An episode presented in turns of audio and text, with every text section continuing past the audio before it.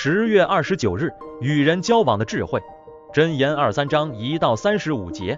人若有智慧，就会有洞悉真伪和判别是非的能力，这就不会被外表的假象误导，避过各种陷阱。在封建时代，是伴君如伴虎。如果有人得宠于君王而恃宠生骄，随时会惹上杀身之祸。因此，一到三节就是劝告人在得意的时候不要忘形，要有节制和分寸。四到五节是另一种节制，就是不要拼命追求财富。四节可以翻译为不要为求财富而损坏身体。应显出节制的智慧。五节指出财富是虚浮的，不值得为他付出生命的代价。当我们和某些人交往时要小心。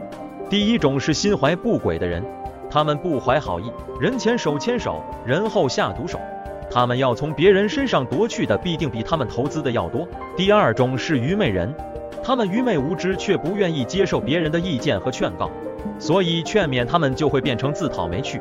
第三种是好逸恶劳的人，他们只求享受，却不是生产，最后必散尽家财而穷困潦倒。所以结交朋友必须谨慎，以免跟他们一同败坏。二十九到三十五节特别告诫人不要酗酒。二十九节概括了酗酒的危害。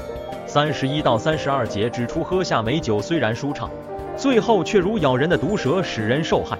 三十三到三十五节是描述人醉酒时产生幻觉和失去理性的可怜样子。